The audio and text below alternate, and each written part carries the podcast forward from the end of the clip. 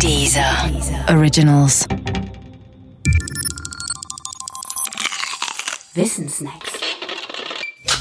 Nussknacker. Super genius. Knackst du's oder knackt's dich? Ich teile, du wählst.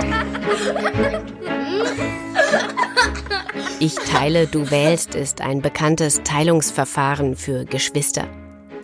Man reicht es ihnen an die Hand, wenn sie selbstständig eine schwer aufzuteilende Menge fair aufteilen sollen. Zum Beispiel ein Stück Kuchen. Die Anweisung Ich teile, du wählst besagt dann, das erste Kind möge den Kuchen so in zwei Teile schneiden, dass diese in seinen Augen gleich groß sind. Und das zweite Kind darf danach eines der beiden Stücke auswählen. Dieses Verfahren hat zwei Eigenschaften. Erstens hat jedes der beiden Kinder den Eindruck, mindestens seinen fairen Anteil vom Kuchen zu bekommen, nämlich 50 Prozent. Zweitens ist zudem jedes Kind der Überzeugung, das andere Kind habe nicht mehr erhalten als es selbst. Soweit, so gut. Ein Problem tritt erst auf, wenn man mehr als zwei Kinder hat, also zum Beispiel drei. Die Frage hier lautet deshalb, wie sieht ein analoges Verteilungsverfahren für drei Kinder aus? Die Antwort auf diese Frage selbst zu finden, ist wirklich mehr als schwierig. Wenn du trotzdem darüber grübeln möchtest, dann musst du den Podcast anhalten. Jetzt. Denn gleich kommt die Lösung. Das Verfahren ist echt kompliziert und geht so. Schritt 1.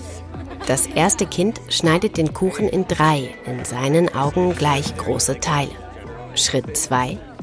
Das zweite Kind ist dran. Es hat zwei Möglichkeiten. Es setzt aus, wenn es glaubt, es gibt zwei gleich große Stücke, die beide nicht kleiner sind als das dritte. Wenn es aber meint, ein Stück sei größer als die anderen, dann soll es von diesem größten Stück gerade so viel abschneiden, dass es gerade so groß ist wie das zweitgrößte. Der abgeschnittene Kuchenteil wird vorläufig zur Seite gelegt. Schritt 3.